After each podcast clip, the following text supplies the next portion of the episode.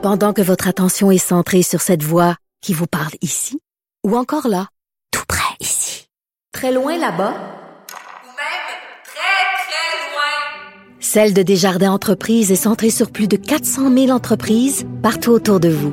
Depuis plus de 120 ans, nos équipes dédiées accompagnent les entrepreneurs d'ici à chaque étape pour qu'ils puissent rester centrés sur ce qui compte, la croissance de leur entreprise.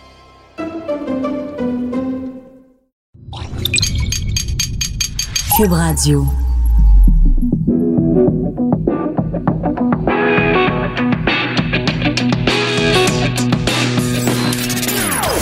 Des opinions bien à elle.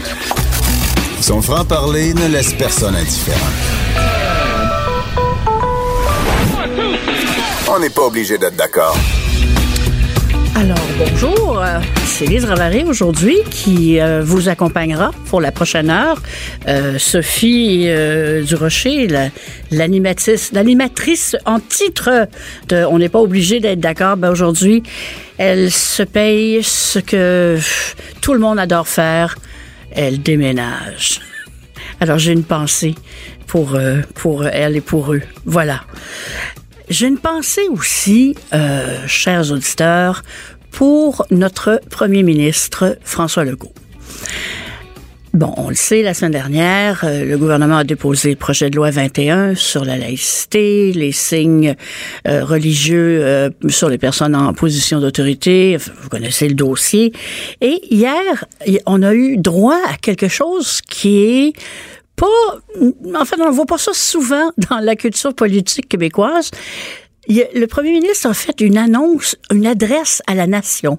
Il s'est, adressé aux Québécois pour expliquer euh, très facilement là, son projet de loi. J'ai trouvé ça euh, rafraîchissant. Mais laissez-moi vous dire ce qui m'a vraiment, mais vraiment jeté sur le dos, comme on dit. C'est la dernière phrase qu'il a prononcée quand il a dit, on se donne des règles au Québec, c'est comme ça qu'on vit. J'ai été extrêmement touchée par euh, cette phrase-là de François Legault, d'une grande simplicité, mais en même temps qui contient un message très fort. On vit, c'est nous tous. Euh, C'était apaisant et ça disait aux Québécois, vos choix sont légitimes. Et les Québécois, des fois, c'est vrai qu'on a besoin d'entendre ça. Alors, euh, voilà, je voulais juste souligner cette, euh, ce petit moment de télévision euh, hier à 5h30 et 17h30 et surtout la phrase au Québec, c'est comme ça qu'on vit. C'est bien beau, Monsieur Legault. Voilà. Alors, on va rester sur ce sujet de la laïcité parce que je pense que ça intéresse pas, mal de monde. hein. Je, vois Hugo l'autre bord de la fenêtre qui fait un petit sourire. Euh, je vais parler avec une, une femme, une blogueuse du Journal de Montréal que je ne connais pas, je ne l'ai jamais rencontrée et euh, j'ai hâte de, de la connaître parce que je dois vous dire que Léolane Kemner, ou je ne sais pas si c'est la bonne façon de prononcer le nom, Kemner, Kemner, euh, c'est une nouvelle et très, très, très belle plume euh, au Québec. En fait, au journal, on, on, on- elle est maintenant dans, dans euh, la section des blogs et euh, moi, j'ai hâte de la voir aussi sur des pages imprimées parce que, franchement, là, elle est bien bonne. Alors, avant qu'elle rougisse trop, qu'elle soit plus capable de parler, bonjour, Léolane Kemner. Bonjour, Madame Ravary. Ah, je suis très contente. Je suis très très, contente de vous parler. Je ne sais rien de vous autre que ce que j'ai lu de votre plume. Et euh, pourquoi vous me parlez pas de vous un petit peu là en ouverture? Et puis après, on va on va rentrer dans le vif du sujet avec euh, la laïcité. Dites-moi deux trois choses là, que. Ben, Ben- Premièrement, vous prononcez bien mon nom, c'est Léolane Kemner. Oh, Euh, ensuite, ensuite, ben, pour faire simple, moi, je suis une écrivaine. Euh, J'écris depuis euh, depuis 2012 et euh, donc j'ai été publiée une première fois euh, chez les éditions Goélette en 2015 et sous peu probablement bientôt aussi parce que j'ai un nouveau livre qui est en lecture en ce moment. Et, euh, et sinon, outre l'écriture de mes livres comme tels, moi, ce qui me passionne, c'est réellement le Québec. En fait, c'est ma découverte du Québec parce que Voyez-vous, moi, ma génération, moi j'ai 28 ans, on est, on, est directement issu de, de je, le mentionne d'ailleurs dans le texte, dans cette espèce de déboulonnement de notre éducation, ce qui fait qu'à un moment donné, je suis arrivée à un stade dans ma vie où est-ce que j'ai réalisé que, mais mon Dieu, j'ai beau avoir étudié en histoire, j'ai beau être passionnée d'histoire, mais je connais donc bien rien de mon Québec, de mon Québec mm. profond, de son mm. identité, tout ça.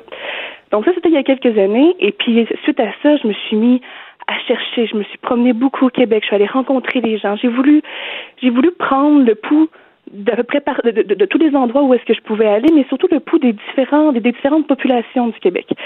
Donc euh, c'est une c'est une passion qui, qui qui est totale chez moi et puis qui qui guide à peu près tout ce que je fais dans la vie. Aviez-vous prévu à un moment donné dans votre euh, carrière de de d'écrire, de faire des blogs, des chroniques, euh, euh finalement faire parler, amener votre votre voix à vous euh, dans ce débat-là? C'était c'était pas c'était pas prévu du tout. Écoutez, moi, j'ai pas. Je suis pas une polémiste. J'ai pas, j'ai pas ce genre d'ambition-là de vouloir euh, me jeter à corps perdu dans les débats. Puis, j'ai pas un amour pour euh, le débat explosif et sanglant. Moi, je suis une observatrice et puis j'aime proposer des pistes de réflexion comme telles. Donc, je répète, je suis pas une polémiste, mais pas du tout.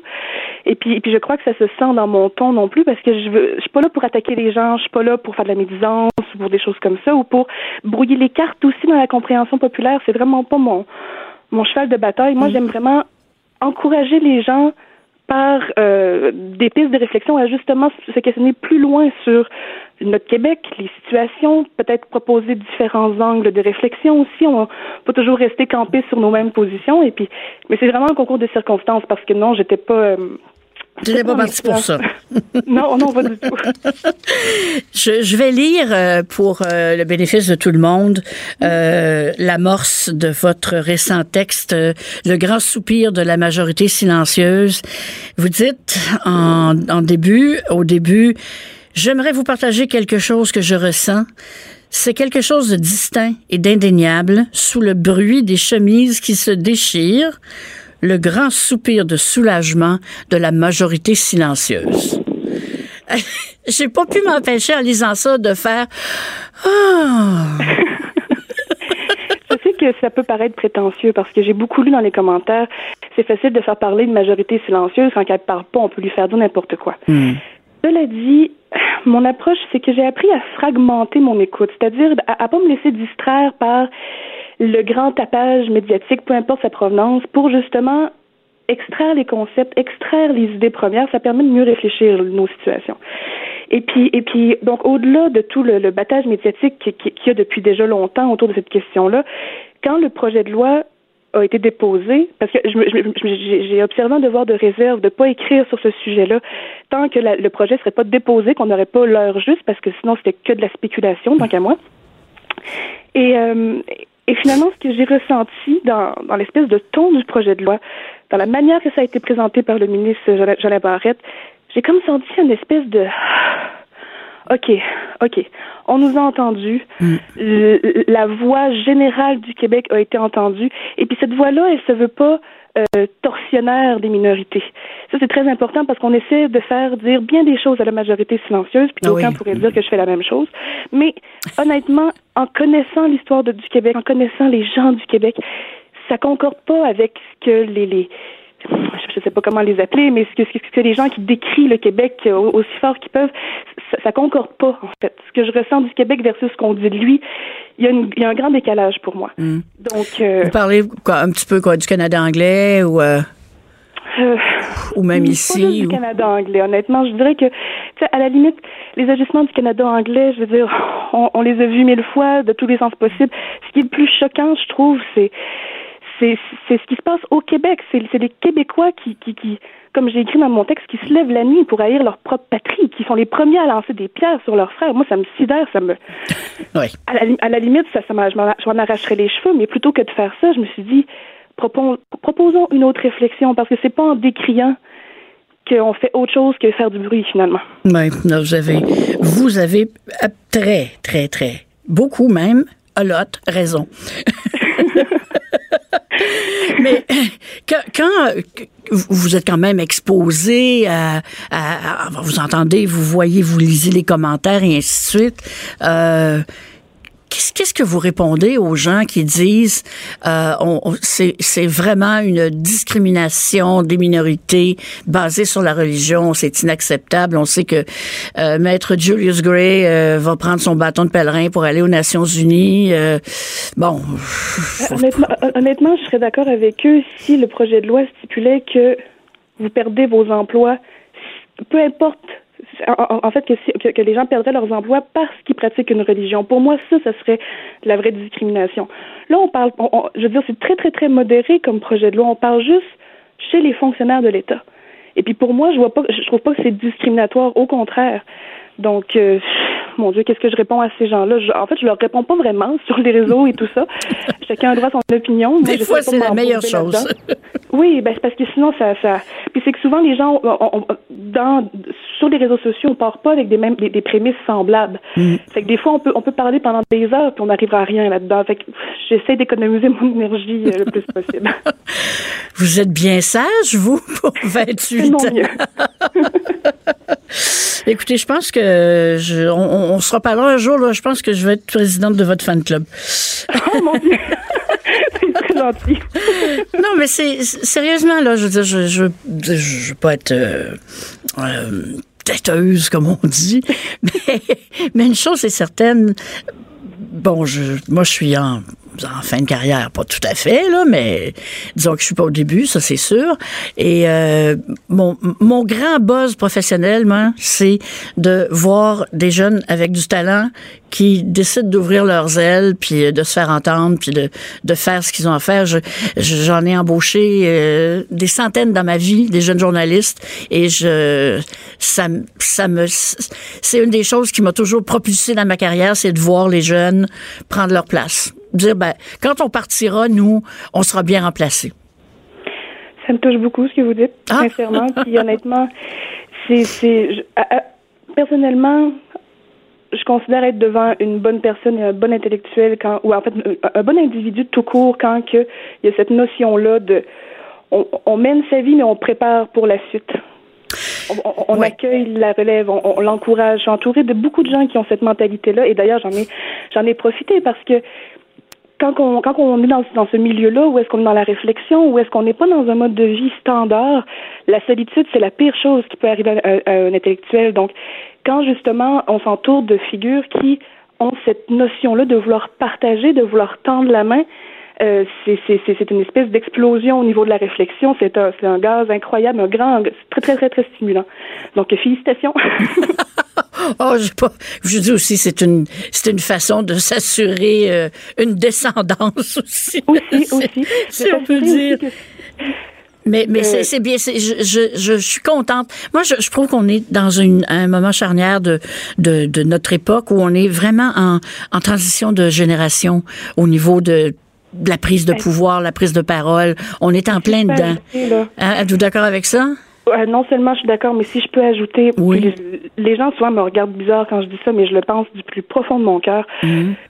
Sur, à, à l'échelle de l'histoire, je trouve qu'on est dans une époque fantastique. Ah ben oui. Où est-ce que justement tout est en train de bouger. Je veux dire, les, les grands menhirs d'autrefois sont en train soit de s'effriter, soit de se métamorphoser. Justement, il y a des nouvelles voies qui arrivent, il y a du sang neuf qui arrive, mais aussi il y a une volonté pas de remplacer l'ancienne génération, mais de collaborer avec elle. De, parce que c'est bien beau de se dire oui, on est jeune, on est frais, on a, on a la science infuse, mais on n'a pas l'expérience encore. Donc, on a besoin de se marier à l'expérience de nos prédécesseurs pour pouvoir aller plus loin puis pour permettre que ce que vous, vous avez fait se perde pas dans le temps, en fait. Hum. Ben, ça, ça, c'est intéressant parce que moi, je, je me dis tout le temps, on arrive à un moment donné où on commence pas à se sentir vieux crouton, mais euh, disons qu'on on se rend compte que certaines de nos opinions sont un peu déphasées par rapport à, la jeunesse. Puis moi, j'ai des filles qui sont jeunes, et puis bon, évidemment, ça discute beaucoup euh, à la maison.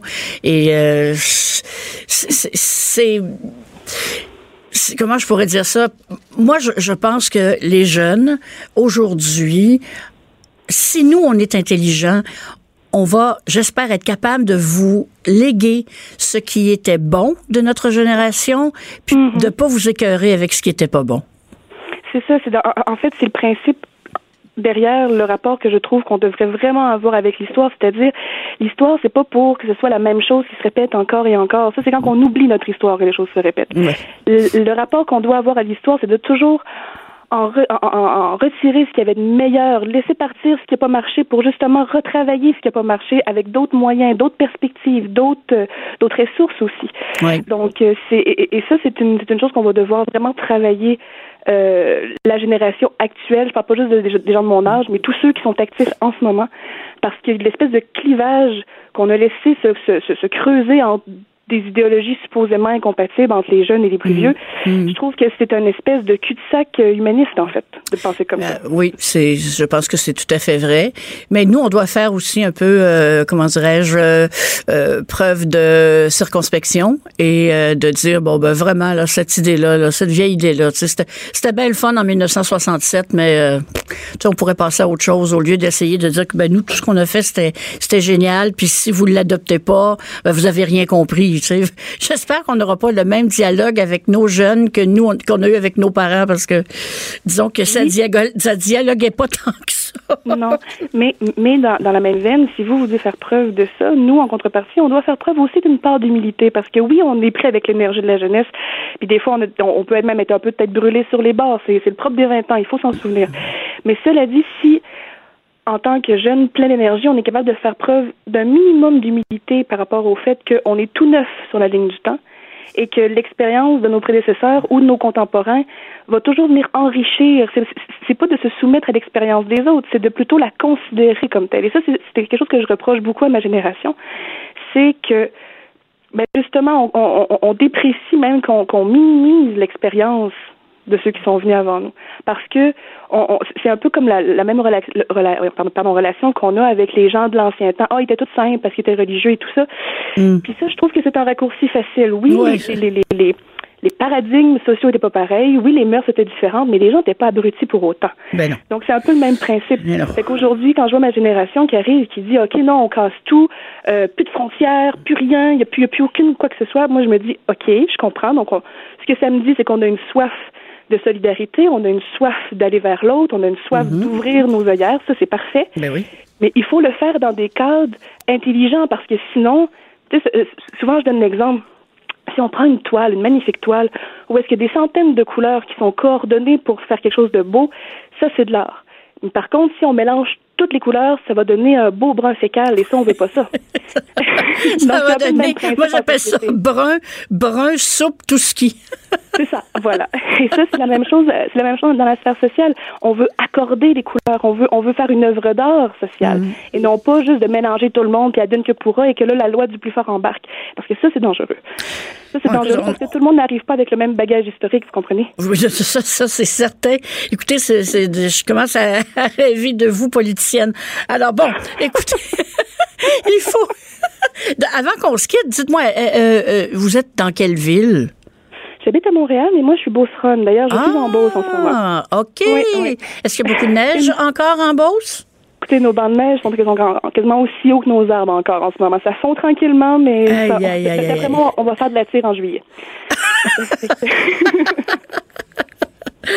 Ben écoutez, je, vous souhaite de la, bonne tire, euh, que, la neige fonde et que votre retour à Montréal se fasse bien et qu'on continue de vous lire dans le Journal de Montréal et en fait dans, sur le site du Journal de Montréal et le site du Journal de Québec où vous êtes blogueuse. Alors je parlais à Léolane Kemner, jeune fille pas mal exceptionnelle. On n'est pas obligé d'être d'accord, mais on peut en parler. De 14 à 15. On n'est pas obligé d'être d'accord. Cube Radio. Ah, bonjour, Lise Ravary avec vous aujourd'hui. Euh, si les sujets qu'on vous euh, propose euh, vous font réagir, vous pouvez toujours nous écrire via courriel à studio à commercial cube.radio. Puis évidemment, ben, hein, bon vieux téléphone, texto, mais pas le fax par exemple. Alors, le téléphone, c'est 187 Cube, QUB, radio. Voilà. Et euh, on va maintenant euh, passer à un sujet. euh, on dit que le sexe, ça fait vendre. Vous savez, quand j'étais rédactrice en chef de magazine féminin, je me faisais poser la question à peu près tous les jours est-ce que le sexe fait vendre les magazines? Et j'avais toujours la même raison. Écoutez, le problème, c'est pas que ça ferme du magazine, c'est que la priorité première de l'être humain, c'est de se reproduire. Et il n'y a pas moyen de se reproduire sans passer par le sexe, en tout cas, du moins pour l'in- pour l'instant. Alors, si ça nous obsède quand même un peu, c'est quand même pas pour rien, puis c'est pas nécessairement une mauvaise chose. Voilà. Mais là, là, c'est drôle parce que euh, on apprenait, selon le Washington Post, que les jeunes Américains sont en mal de sexe. Euh, ça les intéresse plus, ils font plus. euh, voilà, c'est, euh, je sais pas à quoi on est passé, mais euh, il semblerait que c'est et même de certains côtés, on, fait une espèce de glorification euh, dans certains milieux du célibat. Alors, pour arriver à puis on est supposé être dans une société de hypersexualisation. Alors j'en perds un petit peu mon latin, mais je suis certaine que Madame Lavallée, de son état sexologue, va venir m'aider à faire du sens dans tout ça. Sylvie Lavallée, bonjour. Un beau bonjour, Lise. Bonjour. Alors, qu'est-ce que c'est que cette histoire de jeunes Américains et Américaines qui en sont en mal de sexe? Ça peut paraître très, très surprenant Oui. de, de lire ça dans une société où on a toutes les permissions et avec l'aide de la technologie, où c'est tellement facile de rencontrer avec les applications de rencontres, puis même la pornographie qui est accessible. On pense que, mais on ne pense qu'à ça, le sexe. Alors, c'est, ça peut étonner d'avoir une telle nouvelle. Ça me fait penser, en fait, euh, cette nouvelle-là, euh, dans le, magazine The Atlantic, en décembre, il titrait un, un gros dossier sur la récession sexuelle, qui est un peu dans le même sens que là, qu'on remarque que les gens le font un peu moins, sont moins expérimentés, euh, ont des grandes périodes de vacances relationnelles ou sexuelles. C'est comme si le désir tombe en berne. On se rappelle l'hiver, ben, euh, pas que les animaux qui bernent, euh, paraît-il qu'il y a de plus en plus de gens qui bernent aussi. Qui berne. Mais est-ce que est-ce que ça serait peut-être euh, justement euh, un, un- un retour euh, de balancier par rapport Ouais. à l'hypersexualisation que les gens sont comme ils en peuvent plus, ils en voient trop, c'est trop, il y en a partout? En fait, en fait, Lise, euh, c'est un, euh, c'est un- c'est un bon angle parce que ce que j'entends euh, dans mon bureau, évidemment, mes propos sont biaisés parce que les gens déjà qui veulent consulter, c'est pas la majorité, qui osent le faire puis qui, qui ont envie de régler des choses, mais ils ont souvent quelque chose à adresser aussi par rapport à leur problématique. Ce que j'entends souvent chez des jeunes, jeunes euh, 20-30 ans, là, Mhm. il y en a qui sont un petit peu lassés du dating, de tomber sur des gens de peu de substance. OK.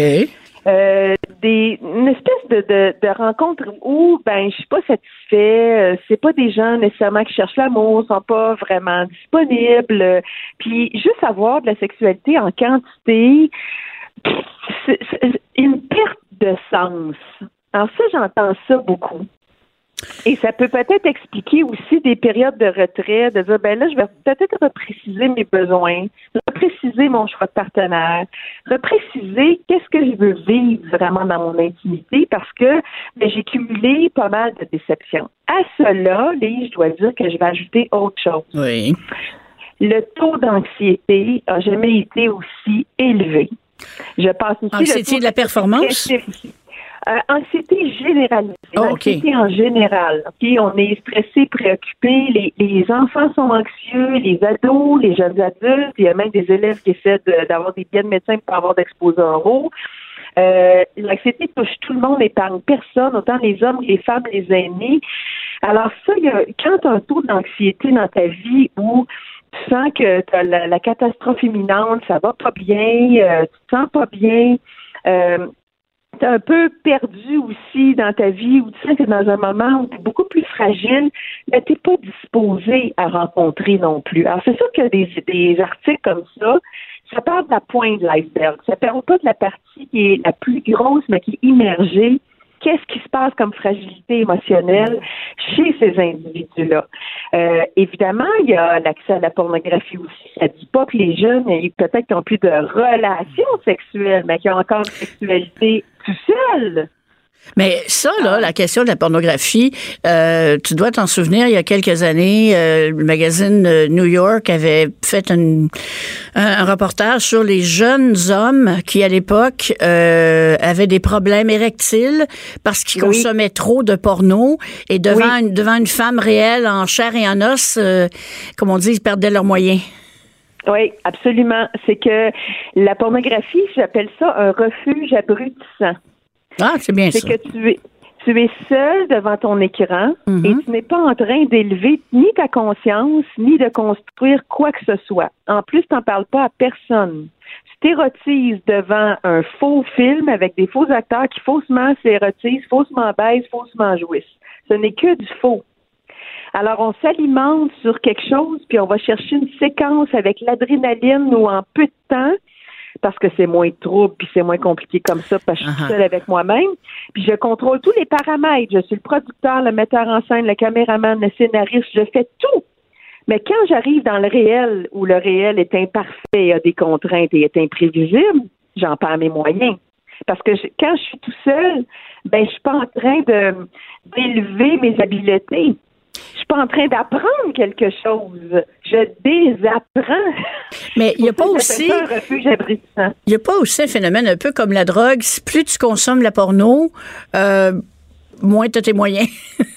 Oui, que ben ça, il y avait eu, euh, j'avais, j'étais tombée sur une étude, euh, là, je veux pas me tromper du mot, Mm-hmm. mais il y a des, dans les centres de récompense au niveau du cerveau, Mhm.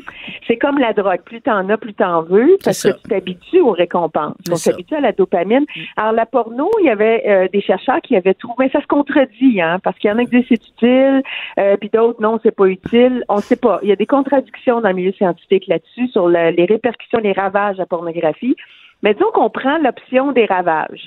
Alors, c'est comme si plus tu t'habitues dans des, les mêmes centres de récompense que la toxicomanie, je pense c'est le striatum ventral, le- le- la partie que ça allait toucher, Mm. ça affecte, ça prend tellement de place, comme un filateur de bande dessinée, ça prend tellement de place que ça vient toucher les sens du jugement, du discernement, de distinguer le bien du mal, le bon du moins bon, et de ra- rationaliser et de raisonner.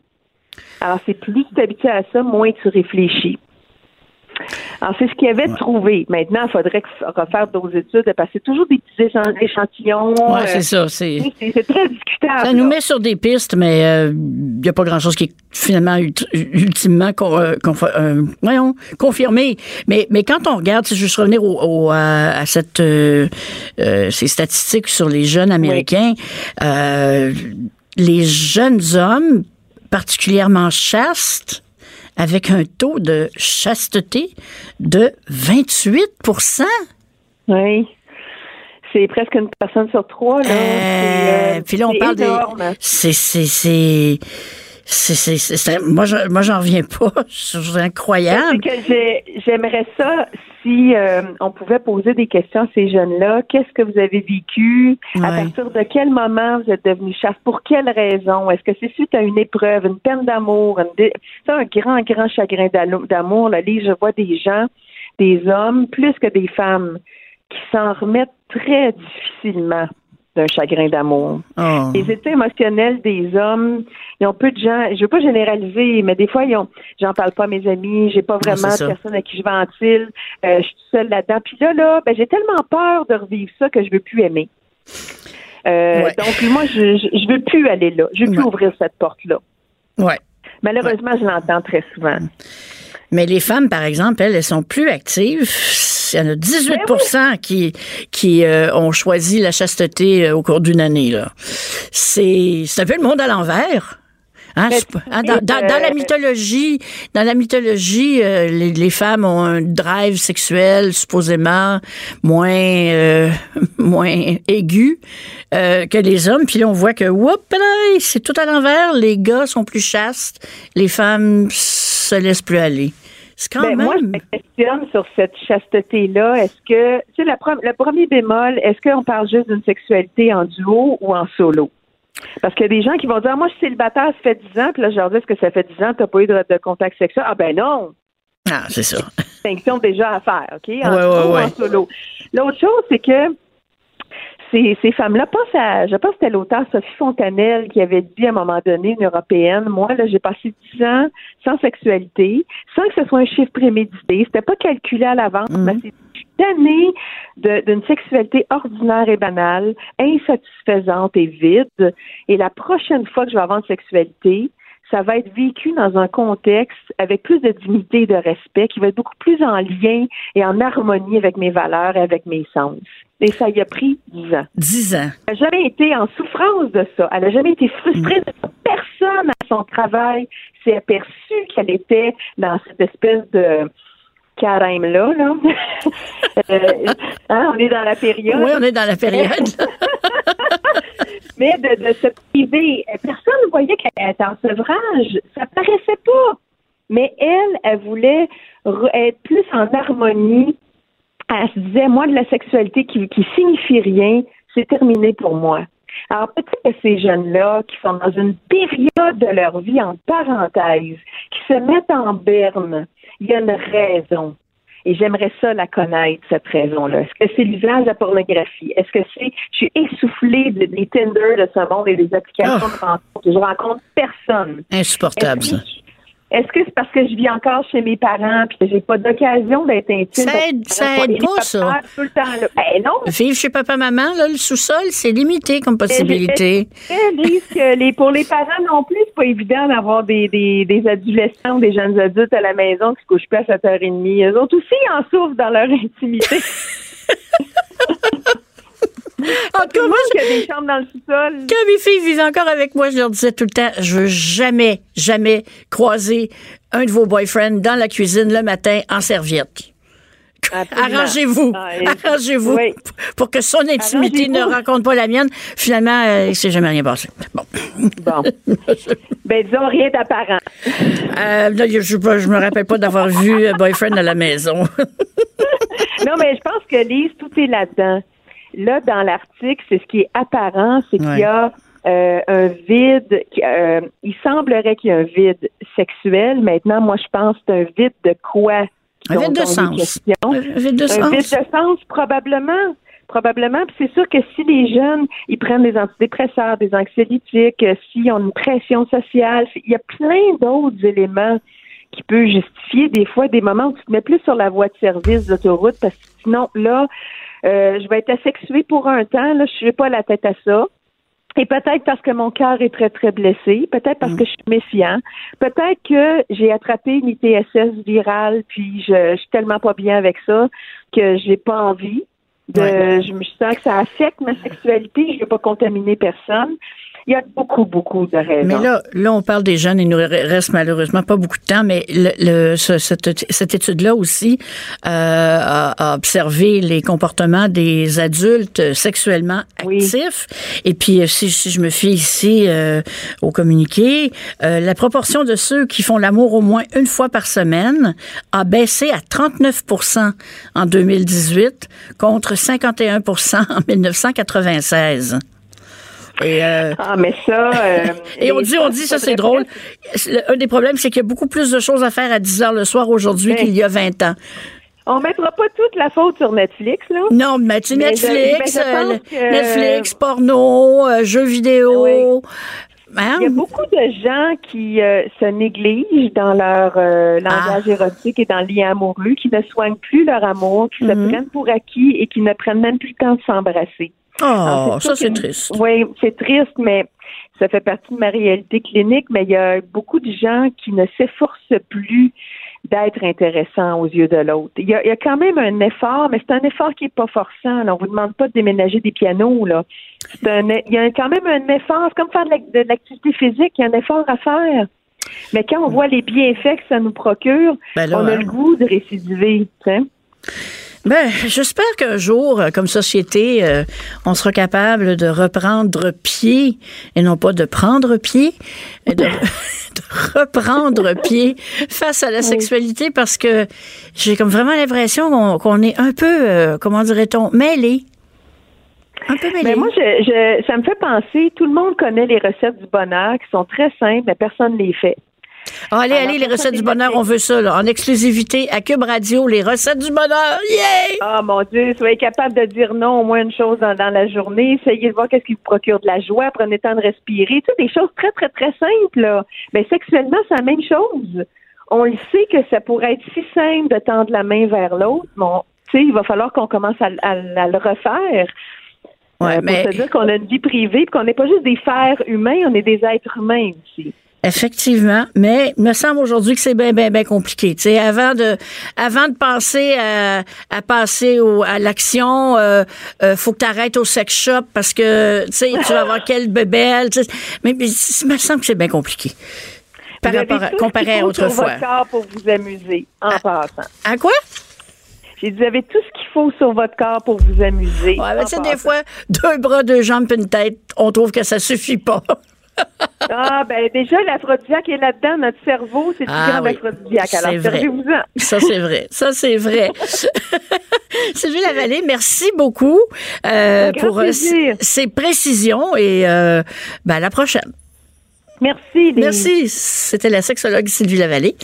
Et euh, on, on est un peu mêlés. Voilà, c'était la conclusion scientifique de la journée.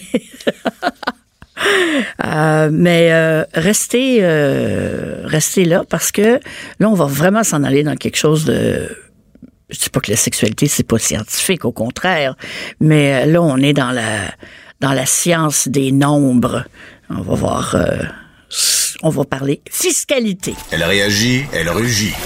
Elle ne laisse personne indifférent. De 14 à 15. On n'est pas obligé d'être d'accord. Alors, bonjour, Lise Ravary, qui est euh, en remplacement de, Sophie Durocher, qui, pauvre âme, déménage aujourd'hui. Euh, mais la vie continue, la radio roule et euh, on va parler de fiscalité. Je le sais, non, fermez pas la radio, fermez pas votre téléphone, rien là, Hum? ok? Reste- Restez là parce que ce qu'on va vous dire, c'est important.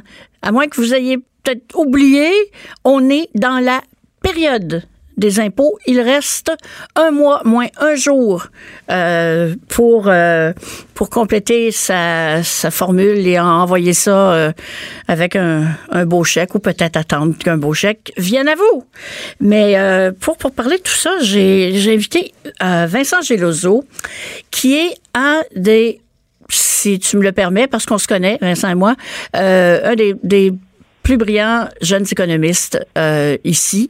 Et ici et ailleurs aussi en même temps parce que je sais que récemment il, bon, a, il a quand même quand même travaillé un bout de temps au Texas.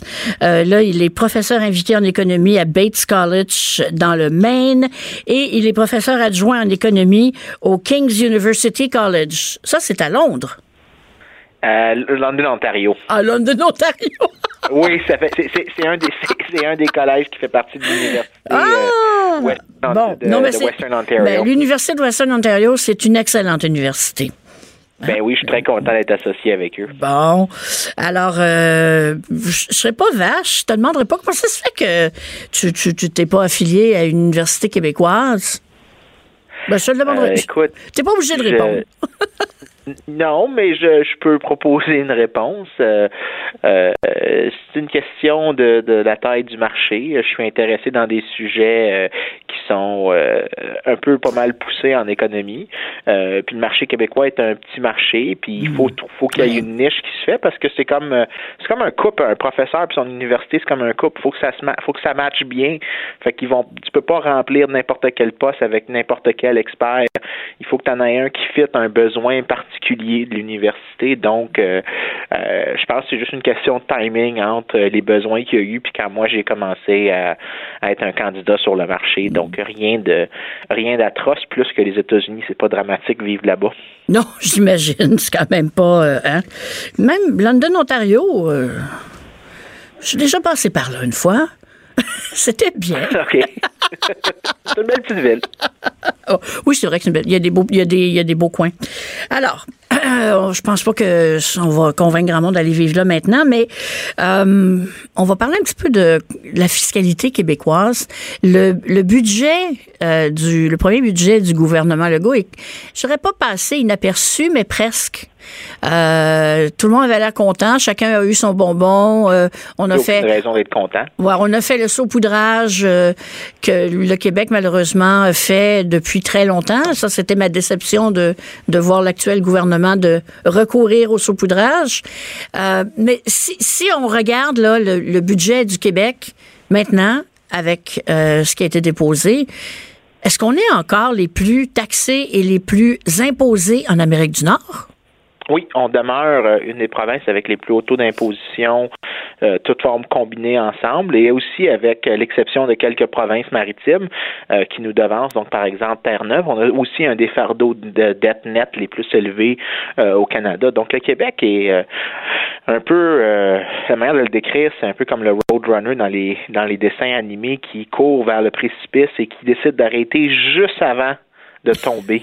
Euh, et sur ça, le Québec réussit très bien. Effectivement, on a réussi à redresser, d'arrêter d'aller dans la mauvaise direction. Dans les dernières années, il y a eu des efforts importants qui doivent être notés, qui ont, qui ont contribué à améliorer la situation fiscale du Québec, alors que d'autres provinces comme l'Ontario et l'Alberta ont décidé de, de dépenser comme des marins euh, qui débarquent fraîchement du bateau, mais contrairement aux marins, euh, c'est pas leur argent qu'ils dépensent.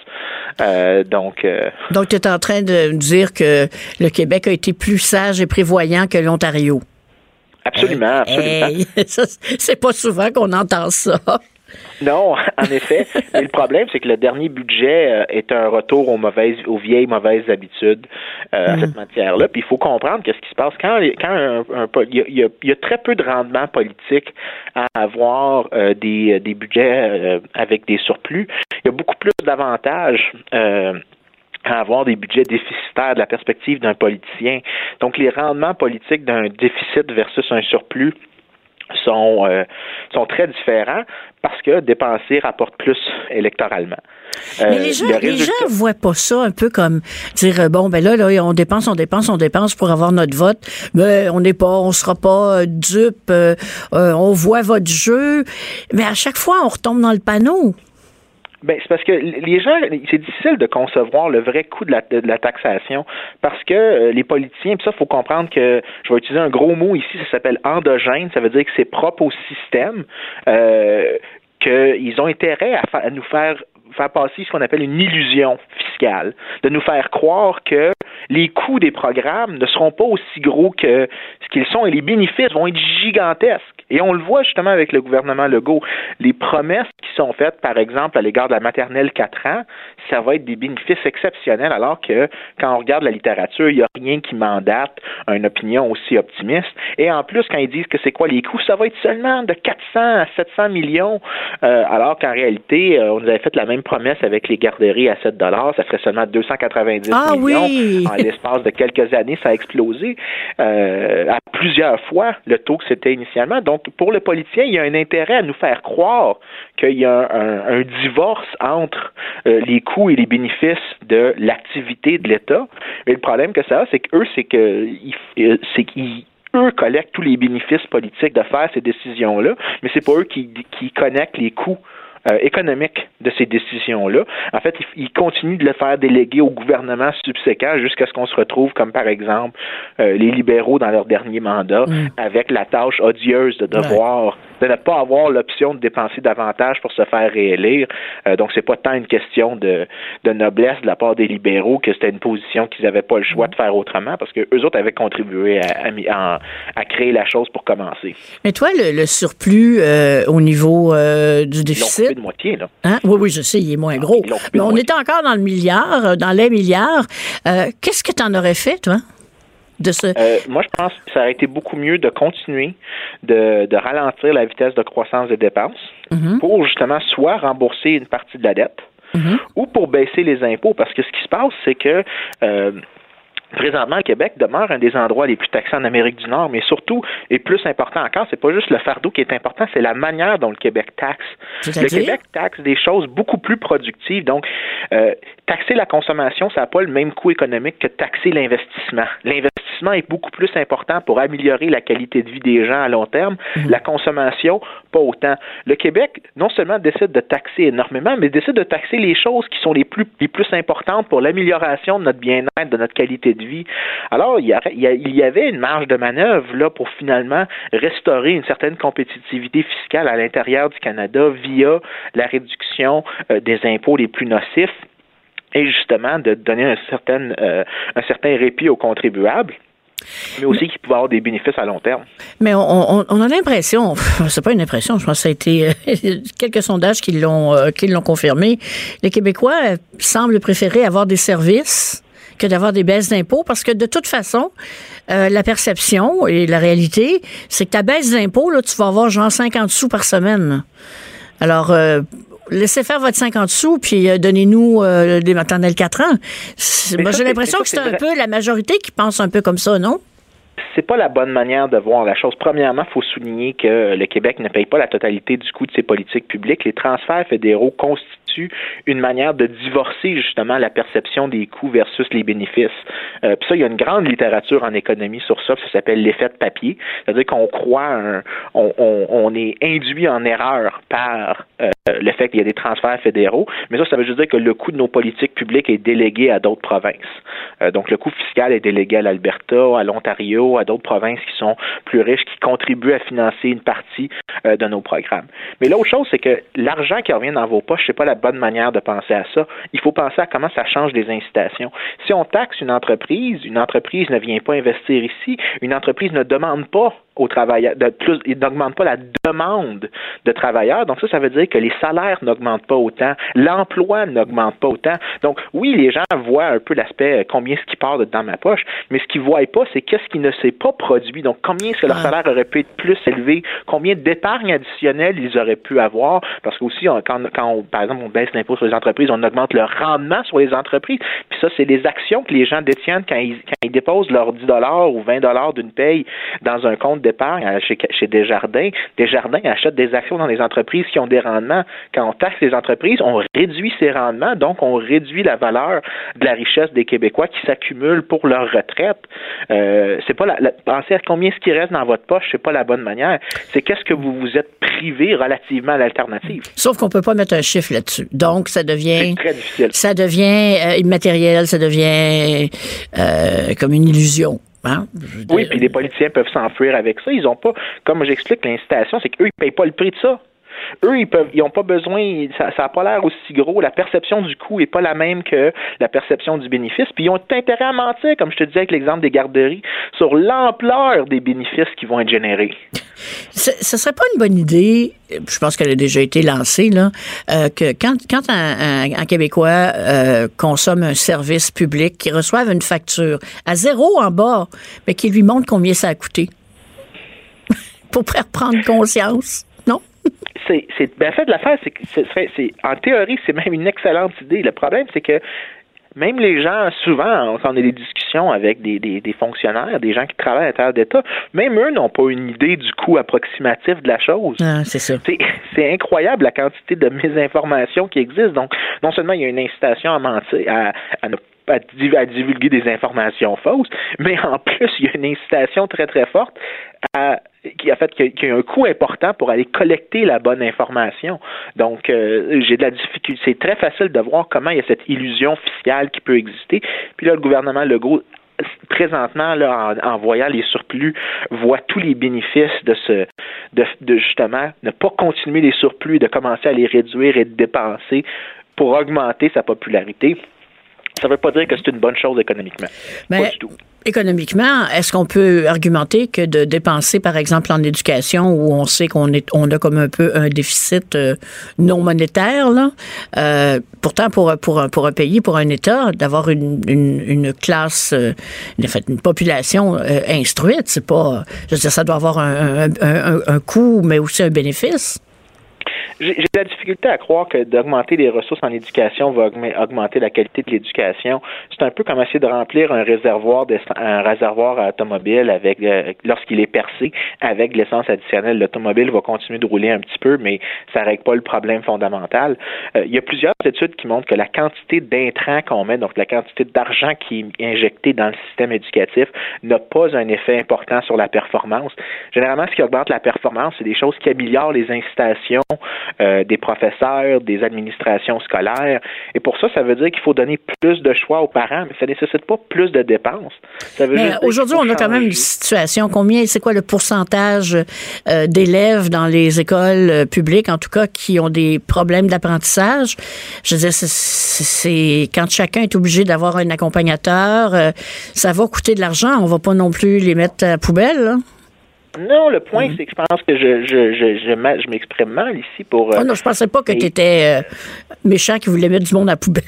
pas du tout. Non, non, non, non, mais je comprends très bien. Mais il faut comprendre que lorsqu'une école est, par exemple, on donne le choix aux parents de déplacer leur enfant d'une école à une autre, Ouais. il y a une pression qui est mise sur les écoles pour justement améliorer la qualité du service. Mais en plus de cet effet-là, donc qui améliore la gestion, il y a aussi un mécanisme où est-ce que il y a une sorte de, de, de, de de, de filtrage où est-ce que euh, on assortit les étudiants en fonction de qui est le plus capable de servir ce groupe-là. Donc on regarde par exemple aux États-Unis où sans, sans nécessairement faire un, un applaudissement de la situation américaine, il existe beaucoup plus de capacité de choix scolaire. Et ce qu'on voit, c'est qu'il y a des écoles qui sont concentrées et qui ont des avantages, qui ont des, qui ont des un avantage comparatif à se spécialiser dans un certain type d'éducation, alors que d'autres se spécialisent dans un autre type d'éducation qui, qui, euh, Ouais. ag- qui est agencé avec la personnalité d'un enfant particulier. Et là, les résultats sont beaucoup plus importants, beaucoup plus bénéfiques, mais aussi ils sont moins coûteux relativement aux bénéfices qui sont générés. Euh, donner à, à- à un ministère une sorte de politique couverture qui est égale pour tous, ça généralement ça satisfait personne.